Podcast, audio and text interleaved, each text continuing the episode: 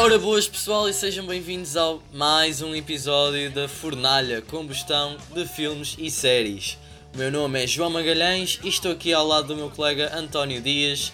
Então como é que estás António? Como é que é, rapaziada? João, estás fixe ou okay, meu puto? Está tudo. Está tudo fixe? Tem que estar, né? Olha, estar. desde já agradecer aí à malta que compartilhou todo o projeto, malta que deu feedback também, que nos seguiu e pronto, é um bocado isso. O que é que tens feito aí durante esta primeira semana? É bah, tem sido, obviamente publicamos o, o, primeiro episódio, como já referiste. Tenho tentado acabar alguns projetos também. Estou a tentar produzir um, um filme no, no próximo ano para a faculdade, então tenho trabalhado um pouco nisso. Talvez o grave em Portugal. E pronto, também tenho, tenho visto alguns filmes e séries. Chegou The Last of Us 2, estou mal posso esperar para jogar e yeah, tem sido assim. É um mau tempo para não ter PS4, é um mau tempo para não ter PS4, porque eu não tenho. Não consigo jogar The Last of Us 2. Também não joguei o primeiro, mas gostava, gostava de tentar. Tenho também visto algumas séries.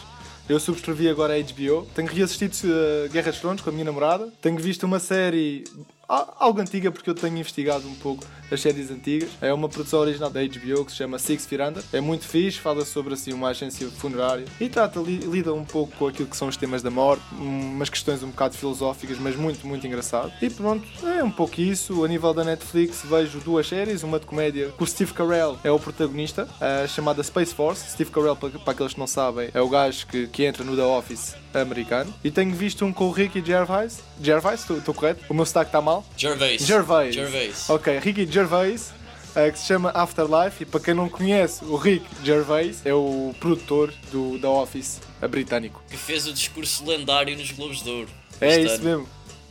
E tu, João, o que é tens andado a ver tipo na HBO ou na Netflix? É sim, uma cena mais nova, mais recente, saiu neste caso na Netflix, é o The Five Bloods do Spike Lee, que foi incrível. Eu achei o filme brutal. Há pessoas que estão a dizer que é um bocado longo demais. Eu pessoalmente acho que as performances daquele filme são incríveis, tem monólogos brutais de ficar mesmo hipnotizado a olhar para o ator e uh, faz um comentário social que infelizmente ainda precisa de ser comentado e é mais atual. Spike Lee fez há pouco tempo o KKK que teve pronto foi nomeado ao Oscar e é um grande é um grande realizador. Bom filme. Bom, bom, bom muito filme. bom filme, muito bom filme. Olha António, saíram umas notícias esta semana muito boas. Foi. Para os fãs foi. da DC Comics. Foi da, da DC não só, eu acho que é assim a massa geral dos fãs de super-homens, super-heróis, Batmans, Wonder Womans, Cyborgs, Flash. Nem que fosse só por estarem fartos de ouvir hashtag Release the Snyder, Snyder Cut. Cut. É, é verdade, é verdade. Se calhar explicamos aí à malta o que é, é o Release the Snyder Cut. Para os mais atentos, para a malta que não conhece assim tão bem. O Snyder Cut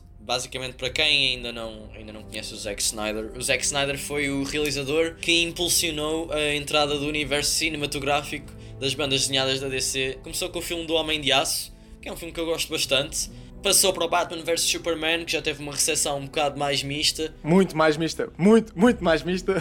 sem dúvida, sem dúvida. Gerou debates e debates e debates durante imenso tempo, o que também acaba por ser um benefício para o filme em si, fica sempre na memória das pessoas. Já o seu último projeto, o Liga da Justiça, digamos que foi uma experiência um bocado não muito saudável, não muito agradável, para todos os lados. Ah, horrível, horrível. Está a ser brando. Está a ser brando para, para a Justice League. Foi, foi assim um Frankenstein horrível. Porque nem tem a visão do Zack Snyder, não tem a visão, uh, se calhar, dos estúdios, não tem a visão do Joss Whedon, que foi quem substituiu o Zack Snyder. É, sim. Eu diria que, que aquilo é tudo uma sopa no qual os estúdios meteram sal demais. É, exatamente. E o Justice League é um filme que simplesmente os estúdios, os executivos ou quem quer que tenha sido, desrespeitou o Zack Snyder por completo, porque é assim, ele efetivamente gravou a sua visão, a Warner não gostou e ele foi despedido pouco depois da sua filha se ter suicidado e ele se ter afastado do projeto. É uma má conduta e foram os cretinos. É, isso não, não há palavras para escrever. Sem dúvida, sem dúvida. Em vez de pararem e ser mesmo ele a fazer as filmagens ou sei lá é, é, é, tudo, é tudo pelo dinheiro, sabes que a indústria cinematográfica sim, sim, sim. é assim, pronto. Sem dúvida. Eu, eu, mas eu vou te ser sincero, na minha visão pessoal, se eu fosse o Zack Snyder, eu bem mandava encher a indústria da Warner, meu. Um projeto que era, epá, era o futuro da DC. Podiam não ter visões correspondentes, ok, mas ao menos deixavam o moço terminar o filme e apresentar a sua visão. Mas pronto, o, o que consta é que vão investir cerca de 30 milhões, não é? Para o projeto ficar concluído, o Zack Snyder? Sim, acho que são, é assim, à volta, à volta desse orçamento, o que é, assim, 30 milhões dá para fazer 30 filmes. Sim, sim. Pronto. É, não, não 30 filmes é a Zack Snyder. cena que nós também podemos discutir. Será que é justo estarmos a trazer esta visão de volta só porque o público queria tanto. É assim, eu pessoalmente acho que é interessante tu teres um realizador que, na boa, foi injustiçado, foi, não trouxe a sua visão, foi brutal. Ao mesmo tempo, é, eu acho que é, é demasiado dinheiro, pronto. O filme está pronto, o filme foi um prejuízo, o filme. Não sei se, se, pôr, se pôr este filme à frente de uma data de outros filmes que poderiam ser aprovados é algo bom para a indústria. E também abre um paradoxo, porque agora qualquer filme os fãs vão começar, ó, oh, release da David Ayer cut, queremos ver o, o cut do Esquadrão Suicida. Isto agora vai virar a parvoíce. É. E nós já vimos da Hobbit Cut, já vimos o Suicide Squad Cut. É, eu não sei. Eu estou contente que ele realmente tenha tido uma segunda oportunidade, Sim. que eu acho que ele merece, efetivamente. E, e, estou curioso para ver como é que o filme sai. Em relação ao teaser do trailer, eu gostei. Não mostra assim nada de especial, estás a ver? Mas já dá para ver que o tom é diferente. É, ao menos vão-nos apresentar uma DC e um mundo muito mais sombrio. Epá, e ainda bem que vai ser diferente daquilo que foi apresentado na Justice League, porque parecia. Epá, eu não quero estar aqui a, a goirar, mas era parecido com com a Marvel. Tentaram meter uma coisa encenada completamente à Marvel. E a DC não é Marvel e nem tem que ser Marvel. É o que eu acho, é o que eu acho. Eles tentaram copiar aquilo que está a fazer Exatamente, sucesso. exatamente a fórmula da Marvel, mas é pá, não, não pode ser assim, não pode ser assim. E desta maneira eu acho que o filme vai ser, vai ser efetivamente melhor. Vai ser uma visão completamente diferente. Sem dúvida. E olha, eu vou dizer uma coisa, eu mesmo não gostando, não sendo um fã semi do Zack Snyder, eu acho que o Zack Snyder vai com uma ideia desde o início ao fim. E pronto, projetos de ousadia, é isso que eu quero, eu quero ver coisas diferentes, mesmo que eu não goste, ao menos que eu discuta no final do filme uma coisa, ok, eu não gostei, mas este filme dá para ser discutível. Por exemplo, Batman vs Superman. O que nós analisámos foi um filme, houve pessoas que não gostaram, houve pessoas que gostaram, uh, mas esta, sei lá, este contraste deu uma discussão tão, tão bonita, tão fixe, que o filme foi polémico, mas deu uma discussão durante anos e anos. E nós temos vindo a discutir, mesmo agora, yeah. mesmo agora. Ainda hoje se fala do é filme. Isso, isso é bom, isso é fala bom. das escolhas que ele é. fez foram muito corajosas e coisas que eu pessoalmente não estava à espera. Pronto, nós, nós estamos a falar aqui agora sem spoilers, mas é, é sem dúvida um realizador cheio de coragem, cheio de ousadia, conta coisas diferentes, desafia aquilo que as pessoas acham que vão que esperam de ver do Super-Homem ou do Batman pelo conhecimento que eles têm, seja banda desenhada, seja etc. Visão é a visão dele, ele está preocupado em contar a história que ele quer contar e eu respeito isso. É, mano. Imensamente. O que temos a dizer é release the Snyder Cut. Release the Snyder Cut. Release, release the Snyder, the Snyder Cut, Cut. mais que na hora, finalmente. Release the Snyder é. Cut, pá. Opa.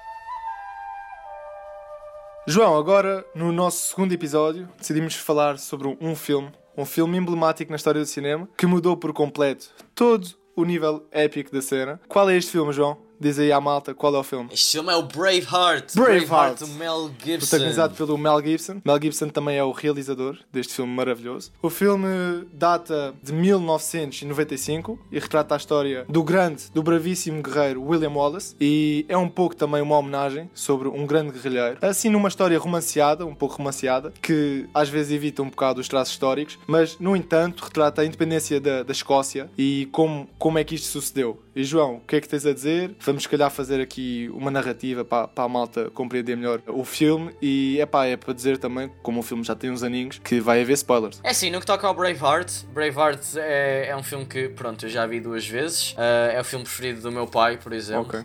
E quando vi o Braveheart pela primeira vez foi um filme que me impressionou bastante. Eu adorei o filme, acho que é um filme incrível. Para quem nunca viu o Braveheart, ou para quem já viu, já que estamos a, a falar de uma forma mais livre, Braveheart conta a história do William Wallace. Uh, é um filme que se passa na Escócia e, e passa-se após a tomada de posse do rei Edward de Inglaterra, uh, quando a Escócia ficou sem um rei legítimo. E para dar assim mais um contexto histórico, basicamente, antes do rei Edward chegar, várias famílias tentaram tomar o poder do trono. Exato. Houve um rei chamado John que ficou com o trono cerca de 3 anos, mas no entretanto, o Edward, que já estava na Escócia como uma espécie de lord que controlava assim mais algumas coisas no geral, ele invade a Escócia, toma o poder uh, e eles exercem a sua força sobre os escoceses, pronto. E este filme retrata precisamente isso, retrata a opressão, de certa forma, dos escoceses que ficavam controlados nas suas aldeias pelo exército inglês do rei Edward e retrata esta história do grande William Wallace, que começa como uma história de amor e que passa para uma história de vingança após estes soldados atacarem a mulher dele. Ele efetivamente vinga-se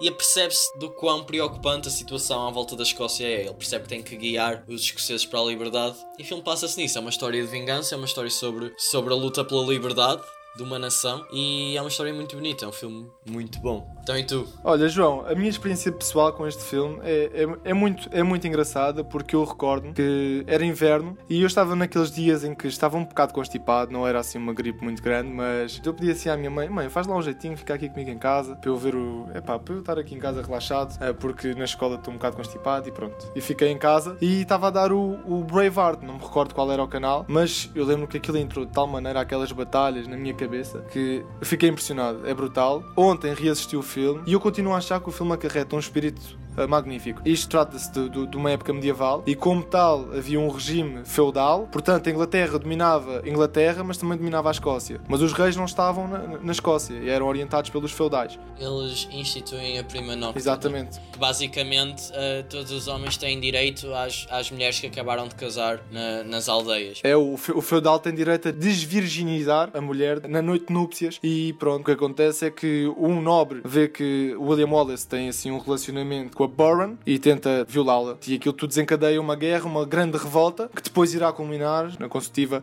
independência da Escócia. Mas pronto, então começa aí, começa aí o segundo ato do filme. E de ressaltar, eu acho uma cena muito importante neste filme. É assim, é um filme longo, é um épico, tem 3 horas. E eu acho que é dos filmes que leva mais tempo a estabelecer relações de personagens que eu já vi e torna o filme muito especial por causa disso. Olha, João, eu digo-te uma coisa, eu até nesta introdução, este ambiente todo que tu disseste e mencionaste bem, porque pronto, trata-se de um épico e nós percebemos logo isso. Logo o início, cá ali uma, uma câmara, uma câmara em, em, drone, aquilo não é drone, uma panorâmica, logo a subir as montanhas vês logo, uau, isto é... Vai num helicóptero. É, num helicóptero, tu vês logo, uau, isto, e com aquela música belíssima, tu vês, pá, isto é, tem assim dimensões um bocado... É, aquelas cenas que depois, mais tarde, vês no Exato, Anéis, exatamente. por exemplo, no início das duas é um precursor. quando vês ali na, nas, nas montanhas. Exato, o, o Braveheart no, no, fundo é um precursor de todos estes filmes, de, assim, de grandes dimensões e, e, pronto, só méritos, só méritos. Uma coisa que eu gostava de frisar que é a inocência que o filme tem uh, quando demonstra às crianças porque ele é confrontado logo com a morte do pai e pronto, e a sensibilidade que o filme mostra, sem muitas palavras, tu vês ali uma inocência que depois, de algum modo, aquilo fez um pouco de sensibilidade para com o William Wallace. Percebes o que é que eu estou a dizer? É um acontecimento traumático. É traumático. Porque efetivamente, um miúdo ver aquilo muda a vida dele por é, completo. Estabelece logo a noção de perigo, porque tu vês, morre o pai, vês logo naquela cabana os, os nobres enforcados, os nobres escoceses da, das rebeliões que, que, foram enforcados e aquilo também traumatiza o miúdo de tal maneira. E, e pronto, é logo aquele senso de perigo e dá-te logo uma emergência de opa, afinal o bagulho está sério. E pronto, é, é, o que eu sinto, é o que eu sinto de Braveheart. Não só esse tipo de coisas, mas eu acho uma cena bem importante neste filme é o som. Eu fiquei bem impressionado porque o som deste filme é, não parece fantasioso, parece real. Tu ouves o vento de, das paisagens bué vezes e é mesmo é uma imersão de um nível mesmo grande. E quando as pessoas lutam, a pancada não é assim uma cena mesmo estrondosa, é uma cena mesmo opaca, estás a ver? É uma cena real. Exato. E eu acho isso incrível no filme. É um detalhe que eu acho mesmo, mesmo muito engraçado. Eu, para mim, eu complemento aquilo que tu disseste. Eu acho que a naturalidade do filme, porque até tu vês a relva. Há, em alguns filmes, epá, a relva nestes cenários de batalha não parece real. É uma coisa assim um pouco poluída. Mas aqui é tudo fluorescente, tudo bonito. E epá, a naturalidade do filme realmente é uma coisa que para mim também sobressaiu muito.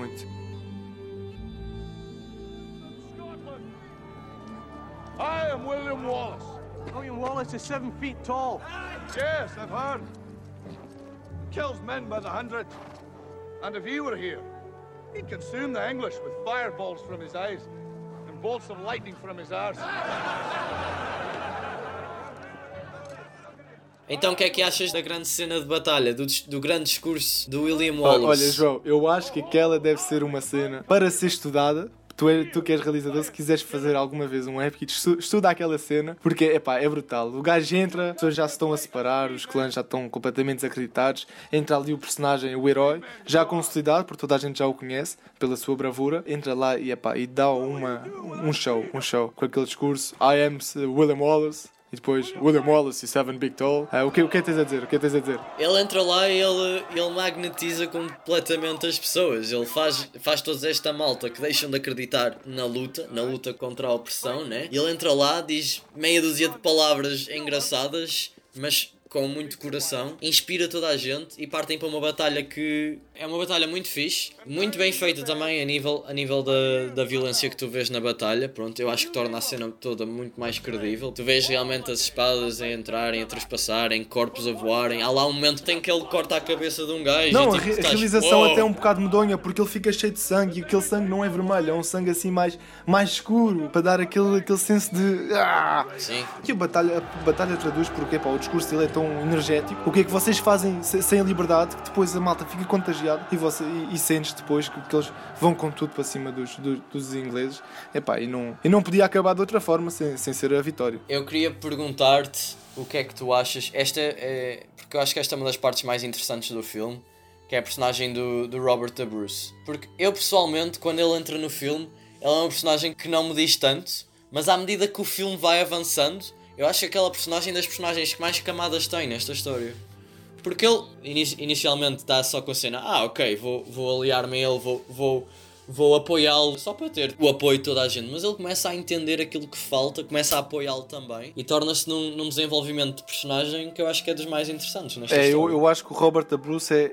Eu lembro-me das primeiras vezes que eu assisti, eu não gostava tanto dele, mas eu quando vi esta vez, eu, eu achei o segundo melhor personagem de- de- desta história. Eu, eu, eu adoro. Eu acho que a atuação dele é, é muito credível, muito sincera, muito boa. E pronto, ele faz, pa- para a malta que, que, que não está bem situado, ele faz assim um personagem um pouco. Tem um pai que quer, quer ver o poder acima de tudo e para tal não, não recorre à ética, não tem ética, pronto. E ele, ele te- tem aquele senso de sensibilidade e percebe a causa para que o William Wallace está a lutar, porque ele também é um escocês. E pronto, é, é isso. Eu, eu acho que o Robert da Bruce é um daqueles personagens bidimensionais, tridimensionais, não tem só uma coroa, mas eu acho que no fundo, tipo, depois toda a jornada dele vai inspirar e ele é, um- é uma boa personagem. Eu eu acho que é muito bem desenvolvido du- durante toda esta trama. E, e olha, di- diz-me uma coisa, falando agora de, de side, personagens side, assim, personagens não principais, mas com, com uma dose boa de, de atuação.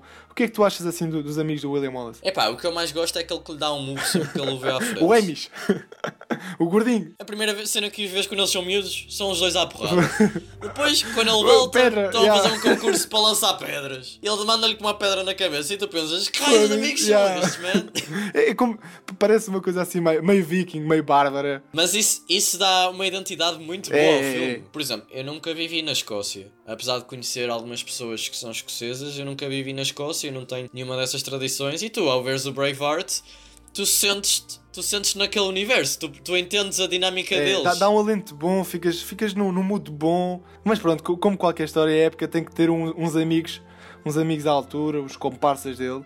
Acho que também, apesar de ser um alívio cómico, quando trazes esses amigos já mais no terceiro ato e, e tem toda uma carga dramática muito mais pesada, tu sentes muito mais porque passas tempo com ele a divertir-te. Tal como a cena da mulher, lá está. Eu acho que o filme é, é excelente nesse aspecto. Ele perde tempo com as pessoas, perde tempo para tu perceberes como é que elas interagem umas com as E ele outras. explica bem, ele explica bem to- todo o teor narrativo, tu, a parte daquilo da infância, faz o jump, ele quando ele é adulto. Depois também explica bem to- todas as invasões, que ele depois passa da Escócia para invadir o norte de Inglaterra, e aquilo é tudo bem explicado, através, epá, pronto, os personagens também Sim, dão mas- alguma exposição. Mas uh, o, o grande problema do- da maior parte de- destes filmes medievais de hoje em dia, destes últimos 5, 6 anos, que não conseguem ter o sucesso de um Braveheart ou de um Senhor dos Anéis, é porque eles apressam Não, tudo. não tem man. coração, os filmes. Eles apressam é, tudo. Exatamente. É, Mas também é porque é tudo muito plástico, João. O problema dos filmes atuais é que privilegiam muito daquilo que é, sei lá, as sequências de ação e em detrimento daquilo que deve ser a narrativa. E no filme, a narrativa também tam- tem uma preponderância. É assim, a meu ver, é a parte mais importante. Porque se isso não funciona, os Pois, visuais não vão exatamente. Por isso é que nós conseguimos interagir, sofrer com o personagem, uh, sentir tudo. E, e é o que o Braveheart para mim faz tão bem. Um dos filmes que eu sinto tudo o que acontece.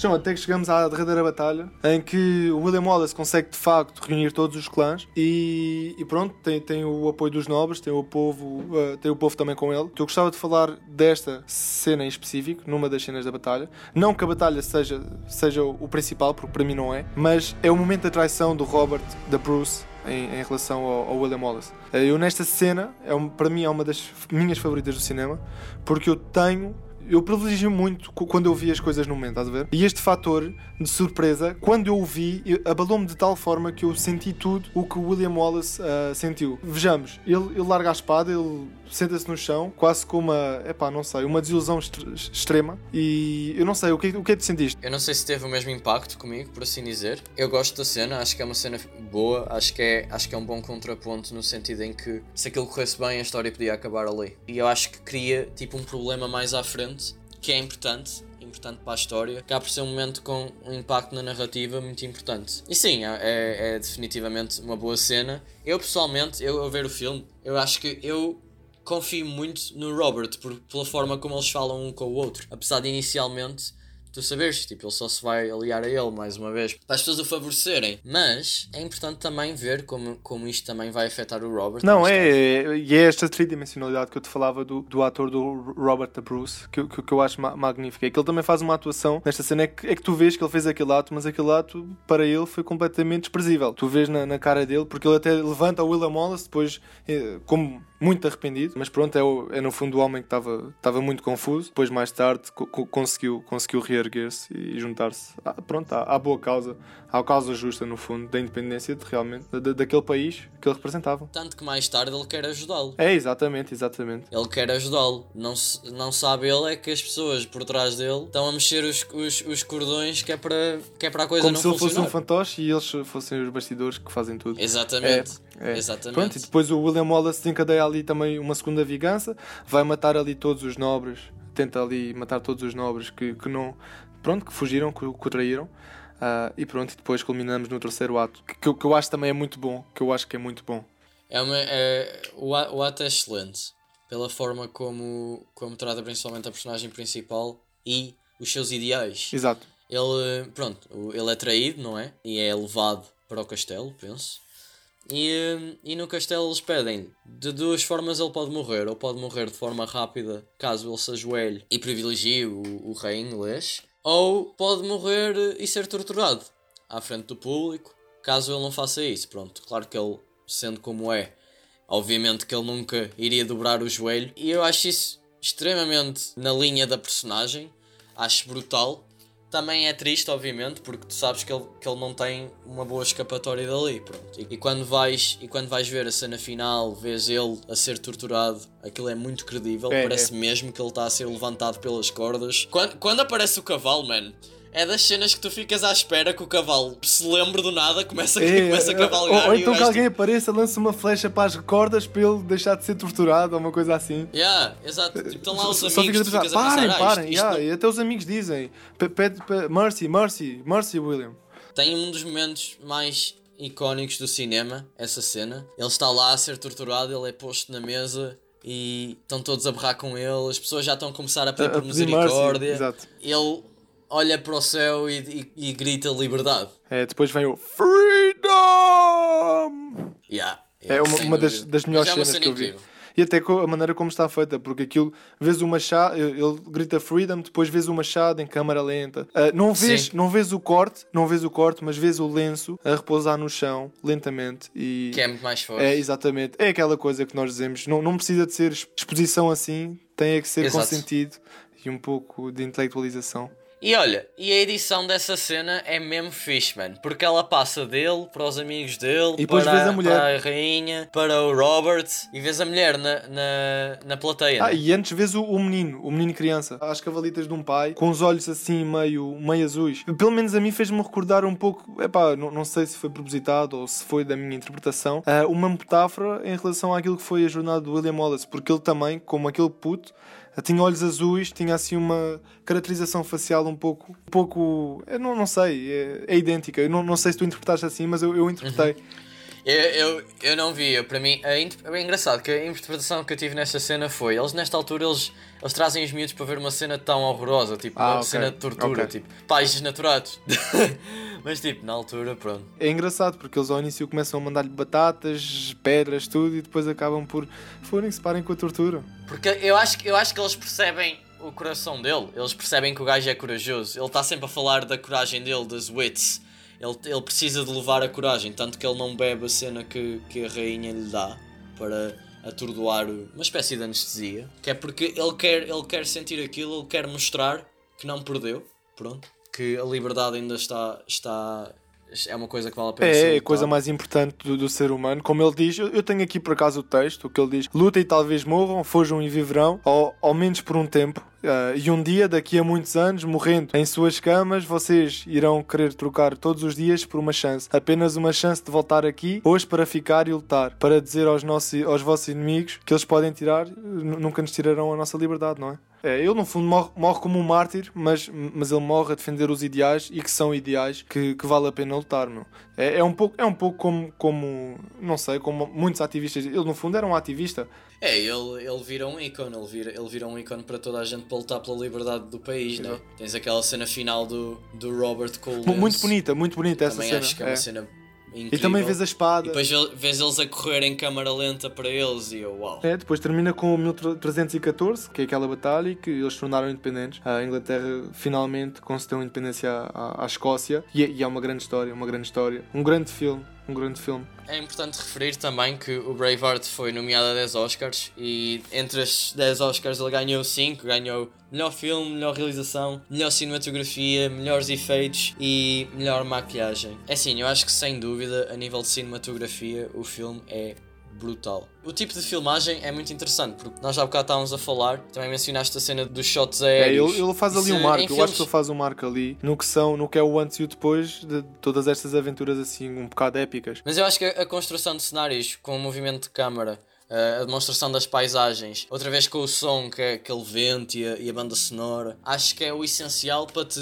eh, introduzir neste universo que existe, né? A Escócia. Mas o universo do filme, assim por dizer. Se algo que eu quero mencionar, nível técnico neste filme, é a banda sonora. É muito bonita e traz um peso emocional extra ao filme. Eu acho que dá, mais, dá assim outra camada. Olha, para- mim é uma das melhores bandas sonoras que eu já ouvi. Eu tenho a música no telemóvel, já meto às vezes como despertador. É é muito bonita, é muito delicada. Consegues acordar com essa música? Eu acho que tu Não, eu acabas a dormir- consigo. Não, olha, porque eu tenho que acordar com, música, com músicas calmas. Se eu começo logo com. Epá, fico, fi- fico logo maluco. Eu, a nível também de aspectos assim, assim mais gerais, não, não falando de detalhes do filme, eu acho que a caracterização é, é brutal. Acho o guarda-roupa muito bom do filme, dá todo aquele espírito medieval, mesmo que, epá, aquilo se foque mais nas localizações exteriores, mas acho que dá ali todo um espírito medieval que é bonito de se ver, que conseguimos fazer alguma interação e, e também alguma recordação de sentirmos aquilo que eu gostava de viver aqui, estás a ver? Que é o que eu sinto muito naquilo que é o Senhor dos Anéis, sinto, epá, sei lá, no Gladiador e pronto, retoma as essências que era daquele tempo, estás a ver? Eu acho que o, filme consegue isso muito bem. Sem dúvida, o filme parece acima de tudo realista, com essa questão do, do guarda-roupa, parece tudo muito palpável, É, os cenários são reais, as paisagens são reais, eles filmam em locais realmente, não há aquela tela verde que preenche, preenche a tela toda. É, planos muito abertos, vês a relva, a relva é verdinha, é. Vês depois o mar, tu vês a terra, vês o céu, vês, vês tudo, meu. É uma coisa assim, e até e, e vale a pena falar, eh, as batalhas, a nível de população geográfica, imagina, eh, tem, tem uma estratégia às batalhas, mas também tem o- numerosos eh, exércitos. Sim, e ao mesmo tempo não é aquela cena numerosa tipo Senhor dos Anéis, estás a ver? Exato, aquela escala sem fim, não é uma coisa de escala sem fim, é uma coisa mais realista. É uma cena tipo, são dois exércitos a lutar num campo, mesmo. Dá-lhe outro escopo e ainda con- consegue ser grandioso, mesmo com uma cena com uma escala mais pequena. Eu acho que é esse o termo que eu, que eu designo no filme. Grandioso, também é humano de certa maneira, porque tem aqueles temas que toda a gente deve, deve discutir. E é um filme brutal. É um filme brutal. É um dos melhores filmes que eu já vi na vida e recomendo toda a gente a ver. Portanto, João, quanto é que tu dás ao Braveheart? Se não é que está mais que claro a nota. Eu estava indeciso entre 9 e 10, mas eu vou dar 10. Pronto. Isto, isto parece um bocado reticente porque eu, eu não quero passar todos os episódios a dar 10, mas o filme merece. Não, mas é isso. Eu também dou 10 estrelas. É um filme de 1995, continua atual, não envelheceu. Muito, muito bom. É, é ótimo. É um marco no, no cinema, é um marco em todos os filmes medievais. Apesar de todos aqueles traços que não estão bem, não são fiéis a, a toda a história, acho que o filme consegue passar. Por isso, Não, não é, importa. é um filme, não é um documentário, como Mel Gibson diz, não é? Lá está. É, é um, é um filme. Exatamente. E o filme tem que ter exatamente. também aquele senso fictício que nós temos que nos inspirar naquilo e através dos filmes também os filmes também têm que ensinar e cultivar as gerações. Então, acho que acho que chegamos ao fim do nosso segundo episódio. Foi, foi um papo muito sim. legal. Um papo muito legal. Foi um papo legal deste episódio. É. Muito deu, bom, man. Deu um bocado de trabalho, bom. mas valeu a pena, valeu a pena. Sabe sempre bem falar de filmes assim. Para a semana, cá estamos. Para a semana cá estamos. Onde é que as pessoas nos podem encontrar, António? Próxima semana estamos cá e eles podem nos encontrar no Instagram, Fornalha CFS, já contamos com 100 seguidores. Podem nos encontrar também no Facebook, uh, Fornalha Combustão de Filmes e de Séries, barra Books and Movies. Uh, depois podem nos ouvir nas demais plataformas, podcast, como é o caso Spotify, no, no podcast da, do iTunes e nos podcasts da Google. E pronto, eu acho que é é isto, não é, João? É isto. Está feito. Tchauzão, pessoal. Um grande abraço. Aqui são os fones para ouvirem o segundo episódio de Fornalha, combustão de filmes e de séries.